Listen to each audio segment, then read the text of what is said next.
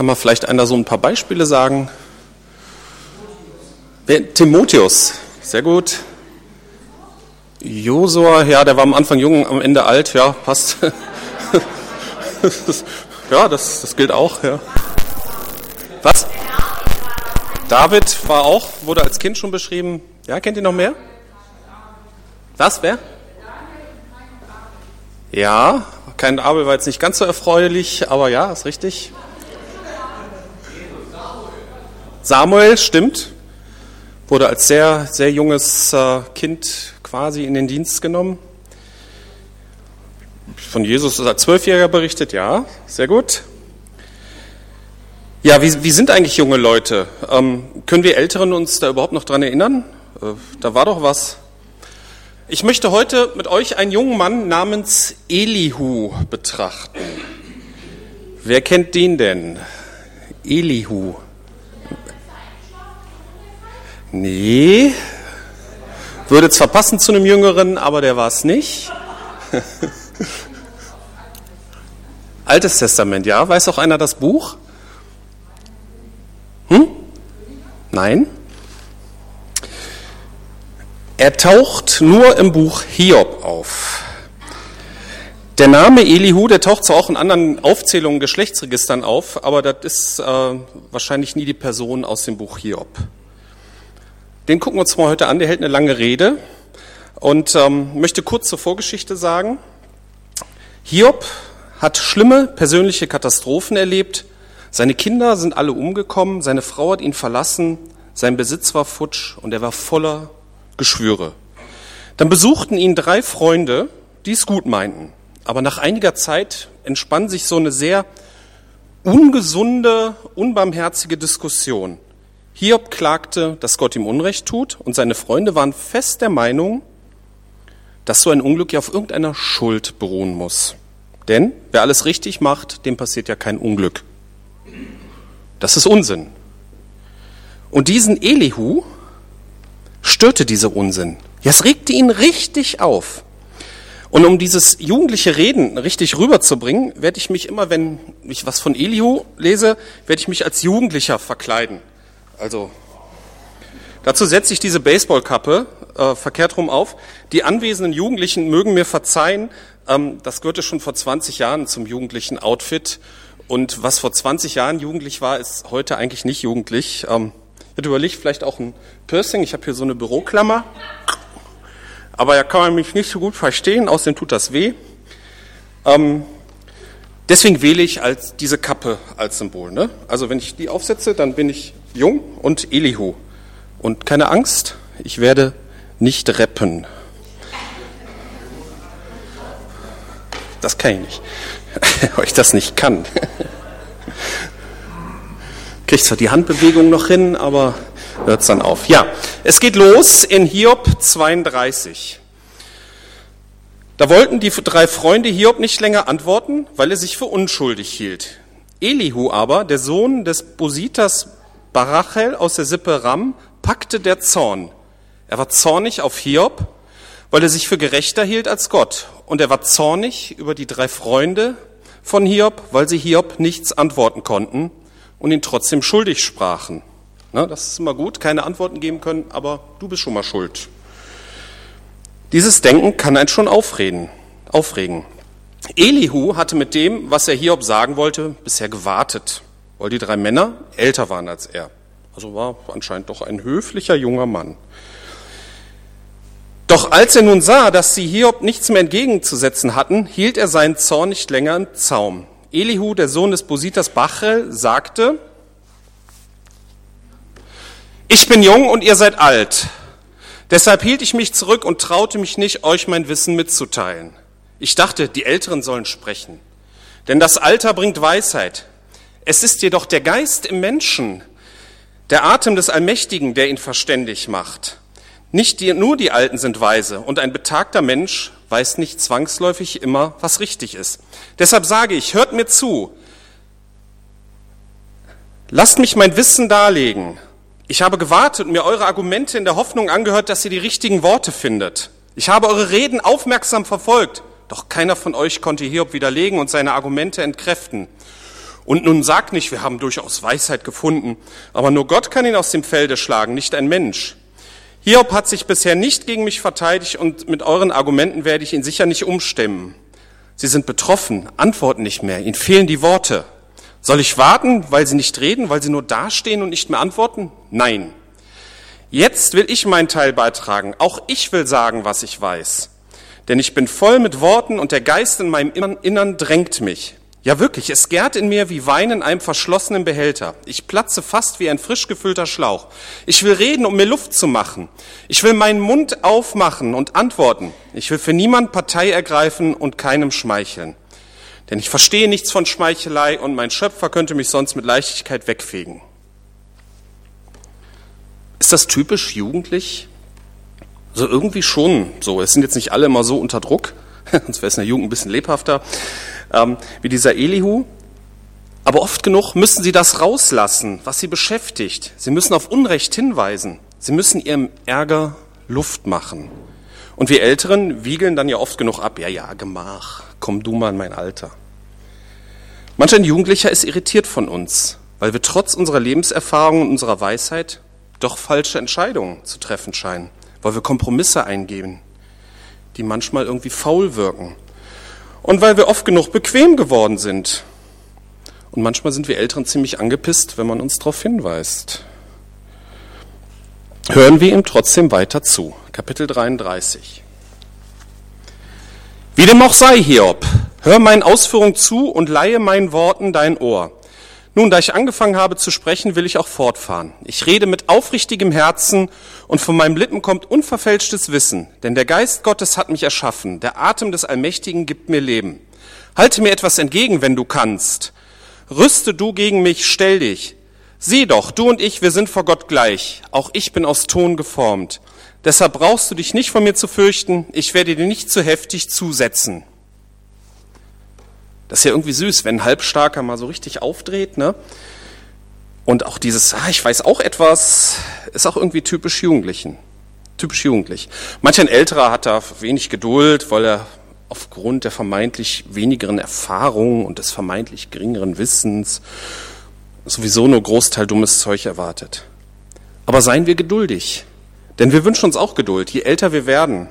Viele Ältere zum Beispiel erzählen irgendwann immer das Gleiche. Äh, entweder weil sie nichts Neues mehr erleben wollen oder weil sie sich gar nicht mehr so richtig erinnern, wem sie schon was erzählt haben. Und wenn wir in dieser Situation sind, wünschen wir uns auch Geduld und keine verdrehten Augen. Elihu geht am Anfang schon so richtig in die Vollen. Du hast vor meinen Ohren gesagt, und ich habe den Ton deiner Worte noch im Ohr. Ich bin unschuldig, ich habe mich nicht vergangen, rein bin ich und ohne Schuld. Gott sucht nach Gründen, um mich zu hassen. Er sieht mich als seinen Feind an. Er macht mich zu einem Gefangenen und beobachtet jeden meiner Schritte. Damit hast du Unrecht. Und ich will dir auch sagen, warum. Gott ist größer als jeder Mensch. Das ist ja auch wieder typisch jugendlich. Unser eins wäre viel behutsamer. Ne? Wir hätten ja vor Augen, was hat Hiob denn alles erlebt? Kein Wunder, dass der sich so aufricht, was er sich so, warum der so klagt. Und es ist ja gut, dass er rauslässt und so weiter. Aber der jugendliche Elihu knallt es ihm vom Kopf, du hast Unrecht. Damit hast du Unrecht und ich will dir auch sagen, warum. Gott ist größer als jeder Mensch. Warum beschwerst du dich über ihn? Weil er dir nicht Rechenschaft gibt über alles, was er tut? Aber Gott redet doch auf die eine oder andere Weise. Wir merken es nur nicht. Im Traum, in einer nächtlichen Version, wenn tiefer Schlaf auf den Menschen fällt, wenn er in seinem Bett schlummert, da öffnet er dem Menschen das Ohr und erschreckt ihn mit einer Warnung, mit seiner Warnung, um ihn von falschen Handeln abzubringen und ihn vor Hochmut zu bewahren. Er will seine Seele vor dem Grab retten und sein Leben vor dem Wurfgeschoss des Todes. Gott erzieht den Menschen durch Schmerzen auf seinem Lager und durch ständige innere Kämpfe. Sein Leben verdirbt ihm den Appetit auf das Brot, nicht einmal seine Lieblingsspeise mag er mehr. Er schwindet dahin, bis er nur noch Haut und Knochen ist. Er steht am Rand des Grabes und in Reichweite der Todesmächte.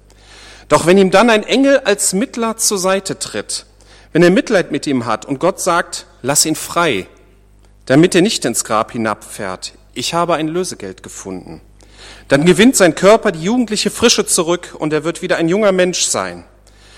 Wenn er zu Gott betet, wird er ihn gnädig annehmen. Er wird Gott ins Gesicht sehen und vor Freude jubeln. Und Gott wird dem Menschen seine Gerechtigkeit wiedergeben. Dann wird er vor den Menschen ein Lied anstimmen und erklären, ich hatte gesündigt und gegen das Recht verstoßen, aber er hat es mir nicht heimgezahlt. Gott hat mich vor dem Grab gerettet und nun ist mein Leben wieder hell. Ja, Gott tut dies alles zwei, dreimal für einen Menschen, um sein Leben vor dem Grab zu bewahren und um ihm das Licht des Lebens zu schenken. Eigentlich könnte man diesen Abschnitt das Evangelium des Elihu nennen. Wir finden hier folgende Punkte. Gott erzieht durch Schmerzen. Das ist natürlich schon etwas jugendlich extrem formuliert, aber es ist nicht verkehrt. Manchmal lässt Gott richtig dunkle und schmerzhafte Zeiten zu, aber immer mit dem Ziel der Erziehung und Rettung. Elihu sieht Hiobs Unglück nicht als Folge oder Bestrafung seiner persönlichen Schuld, sondern als diese Erziehung. Das ist für uns Ältere vielleicht eine zu einfache Sichtweise und manchmal auch echt harter Tobak. Aber wenn man es mal rein sachlich sieht, ist es richtig. Das bestätigt auch der Schluss des Buches Hiob. Dann spricht Elihu von einem Vermittler, der Lösegeld gefunden hat. Er weist auf Umkehr und Vergebung hin. Wenn das kein Hinweis auf Jesus Christus ist. Weder Hiob noch seine ach so weisen Freunde haben dies im Blick gehabt, beziehungsweise so klar gesehen. Und dann sind da noch diese zwei, dreimal, wie oft ein Mensch die Chance zur Umkehr hat. Das habe ich früher mal wörtlich aufgefasst. Aber mit solchen Zahlen tue ich mich heute schwer. Auch damit, dass es ein endgültiges Vorbei auf dieser Erde gibt. Aber wahrscheinlich hat Elihu recht. Nur ich muss es nicht für einen Menschen entscheiden. Das liegt allein in Gottes Hand. Höre aufmerksam zu, Hiob. Sei still und lass mich fortfahren. Doch wenn du etwas zu sagen hast, dann widersprich mir. Denn ich würde mich freuen, wenn du dich rechtfertigen könntest. Wenn aber nicht, dann höre mir weiter zu. Schweig und ich will dich Weisheit lehren. Elihu ist noch lange nicht am Ende. Er fängt gerade erst an. Also Predigt ist noch nicht zu Ende. Ne? Was haben wohl Hiob und seine Freunde gedacht, als sie sich das von so einem jungen Schnösel anhören mussten? Es geht weiter mit Kapitel 34. Elihu fuhr fort. Ihr Weisen, hört mir zu, ihr Kundigen schenkt mir Gehör. Denn so wie der Mund gute Speisen erkennt, so prüft das Ohr die Worte, die es hört. Lasst uns also herausfinden, was richtig ist und gemeinsam erforschen, was gut ist. Denn Hiob hat gesagt, ich bin unschuldig, aber Gott hat mir mein Recht genommen. Soll ich lügen, obwohl ich im Recht bin? Sein Pfeil hat mich unheilbar verwundet, obwohl ich unschuldig bin. Wo ist ein Mann wie Hiob, für den es normal ist, gegen Gott zu lästern? Er schlägt sich auf die Seite der Lumpen und hält es mit den Bösewichten. Ja, er hat gesagt, der Mensch hat nichts davon, wenn er sich bemüht, Gott zu gefallen. Hört auf mich, ihr seid doch Männer mit Verstand. Gott mit den Bösen gleichzusetzen und den Allmächtigen Unrecht vorzuwerfen, das ist unhaltbar. Er gibt jedem Menschen das, wofür seine Taten verdient. So wie jeder sein Leben führt, lässt Gott es ihm ergehen. Die Wahrheit ist, Gott handelt nicht gottlos. Der Allmächtige verdreht das Recht nicht.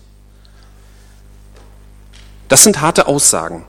Er kritisiert Hiob für seine Klage, für die wir Älteren aufgrund von Hiobs Erlebnissen wohl Verständnis zeigen würden. Er kritisiert insbesondere diese Aussagen von Hiob. Hiob ist unschuldig, Gott behandelt Hiob ungerecht und Gott ist es völlig egal, ob sich ein Mensch nach Gottes Willen ausrichten will. Auf den ersten Blick möchte man Hiob hier zustimmen und Elihu widersprechen. Wieso? Hiob hat doch alles richtig gemacht, war gottesfürchtig und trotzdem hat Gott zugelassen, dass ihm dies unfassbare Unglück widerfahren ist. Das ist doch ungerecht. Elihu macht nun nicht den Fehler, den die anderen Freunde Hiobs machen, indem er versucht, Hiobs Unglück in direkter Weise zu erklären. Du hast Unglück, also hast du was falsch gemacht. So einfach ist das nicht.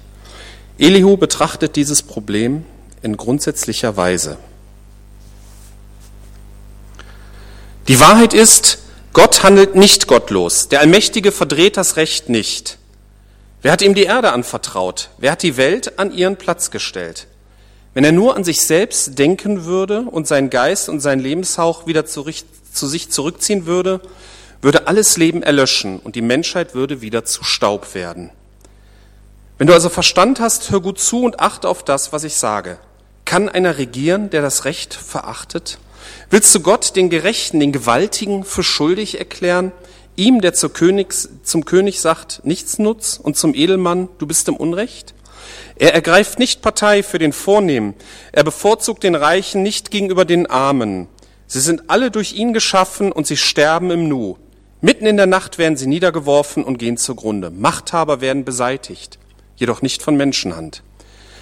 Denn seine Augen wachen über die Wege des Menschen. Er sieht alle seine Schritte. Es gibt keine Dunkelheit und wäre sie auch noch so finster, in der sich der Übeltäter vor Gott verstecken könnte.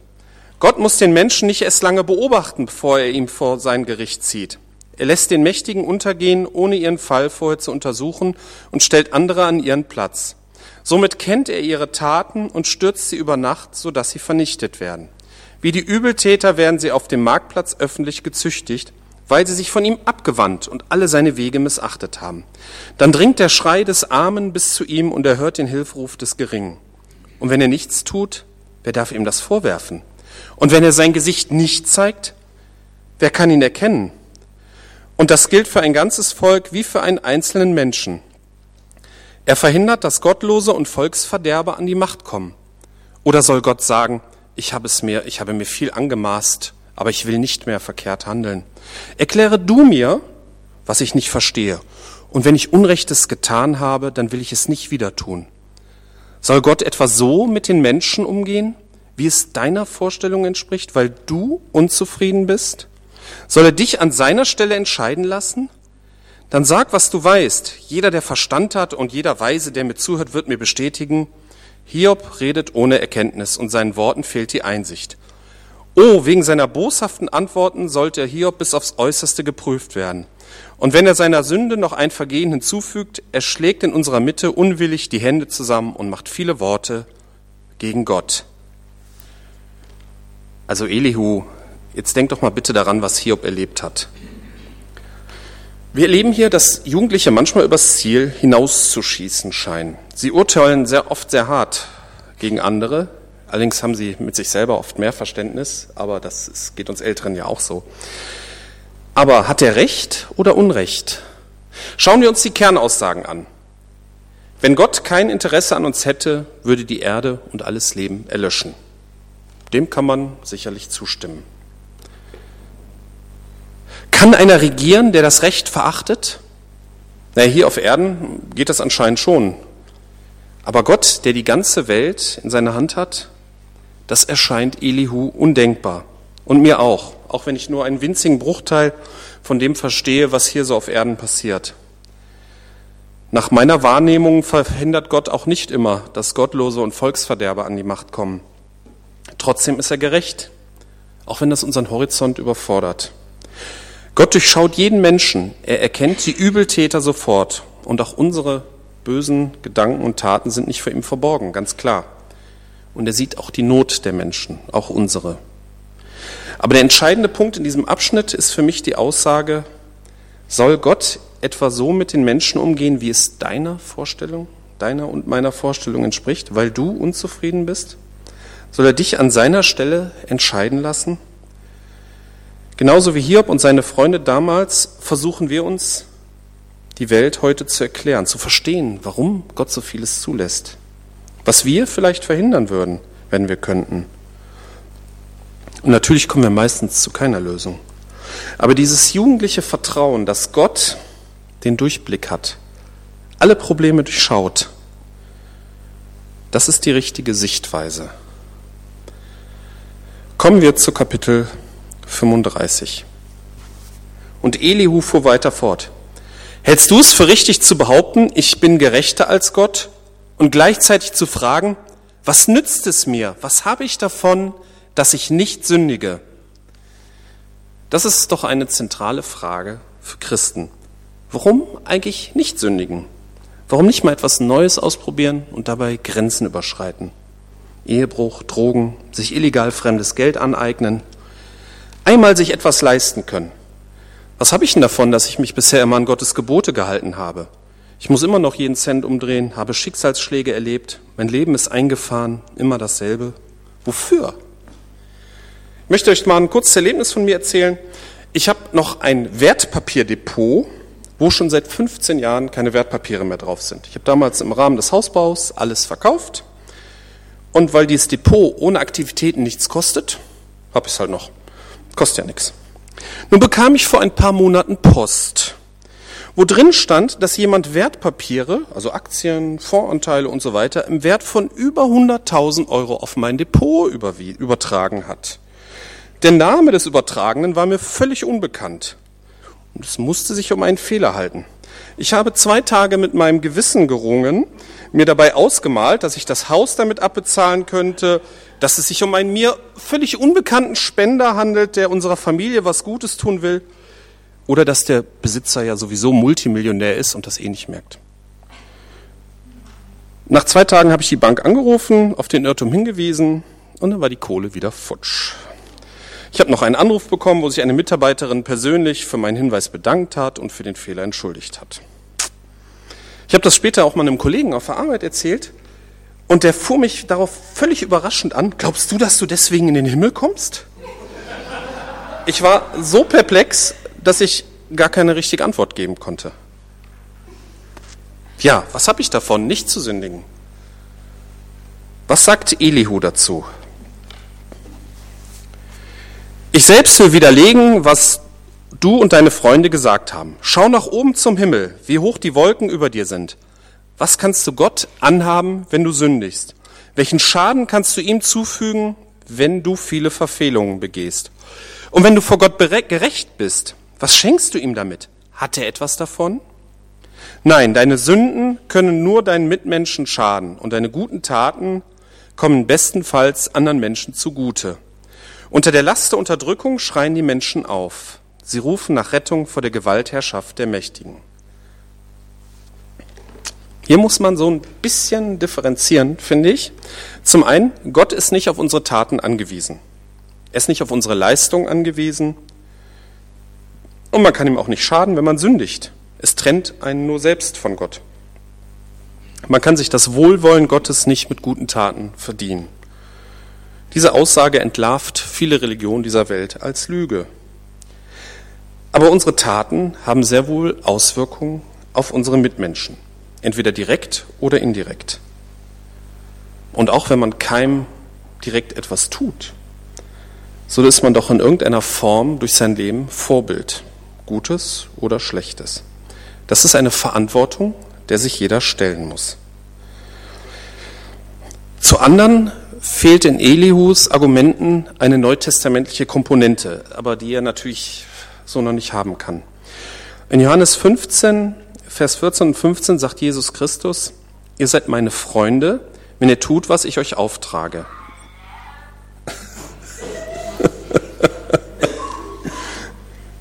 Cooler Ton, ja. okay. Ich lese nochmal Johannes 15, Vers 14 und 15. Ihr seid meine Freunde, wenn ihr tut, was ich euch auftrage. Ich nenne euch nicht mehr Diener, weil ein Herr seine Diener nicht ins Vertrauen zieht. Ihr seid jetzt meine Freunde und ich habe euch alles gesagt, was ich von meinem Vater gehört habe. Hier wird deutlich, dass Jesus dieses Gott ist oben und wir sind unten durchbrochen hat. Er bezeichnet seine Jünger nicht mehr als Diener, sondern als Freunde. Und wie immer auch diese Freundschaft mit Gott im Detail persönlich gelebt wird. Freundschaft bedeutet, dass man sich öffnet, sich anvertraut und sich gegenseitig verletzbar macht. Man darf natürlich jetzt nicht in diese Pseudopädagogik zurückfallen nach dem Motto, wenn du nicht artig bist, dann ist Gott total traurig. Ähm, also es geht nicht darum, mit Gottes Verletzbarkeit andere auf den Pfad der Tugend zu zwingen. Gott ist immer noch der allmächtige Gott aber in einer persönlichen Beziehung zu Gott als Freund Jesu muss ein Bewusstsein, dass er ein Interesse an uns persönlich hat, an dem, was wir denken, fühlen und tun. Sünde trennt uns von Jesus, blockiert diese Beziehung und alleine darüber ist Jesus traurig, da er uns liebt. Aber kehren wir zurück zu Elihu. Aber niemand fragt, wo ist Gott, mein Schöpfer, der uns in der Nacht Loblieder schenkt, der von uns Tieren der Erde lernen lässt und durch die Vögel des Himmels weise macht. Da schreien sie nun, doch er antwortet nicht, weil die bösen Menschen sich so überheben. Ganz gewiss wird Gott die nichtigen Klagen nicht erhören. Er lässt sie unbeachtet. Und wenn du sagst, dass du ihn nicht siehst, liegt ihm deine Sache doch vor und du sollst auf ihn warten. Dass sein Strafgericht bisher nicht stattgefunden hat, heißt noch lange nicht, dass er die bösen Taten nicht sehr wohl bemerkt. Hiob reißt sein Hund zu, seinen Mund zu leerem Geschwätz auf und aus Unwissenheit macht er viele Worte. Niemand fragt wirklich nach Gott, sondern nur, wenn es den Menschen wirklich dreckig geht, schreien sie, aber Gott hört sie wegen ihrer Bosheit nicht. Elihu, der junge Mann, sieht die Bosheit der Welt und leidet darunter. Hier kann man eine Parallele zu Römer Kapitel 3 finden, wo ausführlich über die Schlechtigkeit des Menschen im Allgemeinen geschrieben wird.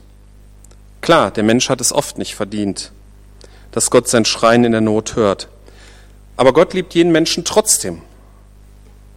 Und daher gilt auch, was in Römer 3, 24 bis 26 steht. Doch Gott erklärt uns aus Gnade für gerecht. Es ist sein Geschenk an uns durch Jesus Christus, der uns von unserer Schuld befreit hat. Denn Gott sandte Jesus, damit er die Strafe für unsere Sünden auf sich nimmt und unsere Schuld gesühnt wird. Wir sind gerecht vor Gott, wenn wir glauben, dass Jesus sein Blut für uns vergossen und sein Leben für uns geopfert hat. Gott bewies seine Gerechtigkeit, als er die Menschen nicht bestrafte, die in früheren Zeiten gesündigt haben. Er handelt so, weil er Geduld mit ihnen hatte. Und er ist auch jetzt in dieser Zeit vollkommen gerecht, indem er die für gerecht erklärt, die an Jesus glauben.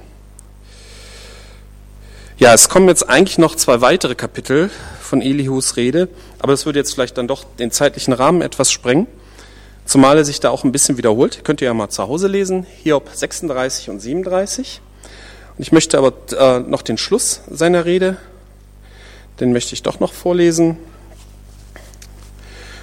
aus Kapitel 37 ab Vers 14.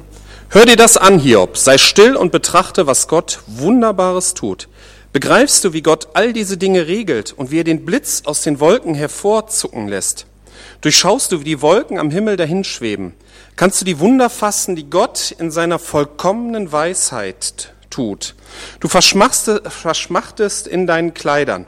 Und wenn sich die Schwüle des heißen Südwinds über das, über das Land legt, kannst du dir kannst du wie er das Himmelsgewölbe ausbreiten und hart machen wie einen gegossenen Spiegel? Bring uns doch bei, was wir Gott sagen sollen. Wir selbst können nichts vorbringen, denn wir tappen im Dunkeln. Soll man sich bei Gott anmelden, wenn man etwas sagen will? Dann kann man sich auch gleich wünschen, von ihm vernichtet zu werden. Wir können nicht in die Sonne sehen, sie strahlt hell am Himmel, und wenn der Wind die Wolken verjagt, vom Norden her kommen, kommt ein goldener Lichtglanz. Gott ist vor furchterregender Hoheit umgeben. Der Allmächtige ist unerreichbar. Seine Macht ist groß. Das Recht und die Gerechtigkeit in ihrem ganzen Umfang beugt er nicht. Deshalb sollen die Menschen ihm Ehrfurcht erweisen. Ihrer Weisheit aber schenkt Gott keine Beachtung. Und dieser Gott hat uns in Jesus Christus vergeben und wir dürfen Vater zu ihm sagen. Ich möchte nun ähm, nochmal die wichtigsten Aussagen zusammenfassen zum Schluss. Auch junge Menschen haben Weisheit und haben oft einen sehr klaren Blick. Sie sind manchmal ziemlich hart, haben auch ein deutliches Verständnis für falsch und richtig. Gott möchte erziehen und das kann manchmal schmerzhaft sein, aber er hat Interesse an Umkehr und Vergebung, denn dazu hat er den Mittler Jesus Christus zu uns geschickt. Gott ist gerecht und er hat den Durchblick. Er kann das Problemgeflecht dieser Welt durchschauen und er durchschaut auch dich und mich persönlich. Was habe ich davon, nicht zu sündigen? Auf Gott hat Sünde an sich keine Auswirkung, aber sie schadet unseren Mitmenschen und sie trennt uns von Jesus, was ihn traurig macht. Der Mensch an sich ist böse und deshalb braucht der Mensch die Vergebung und die Erneuerung in Jesus Christus. Und Gott ist allmächtig, doch in Jesus Christus dürfen wir ihn Vater nennen. Amen.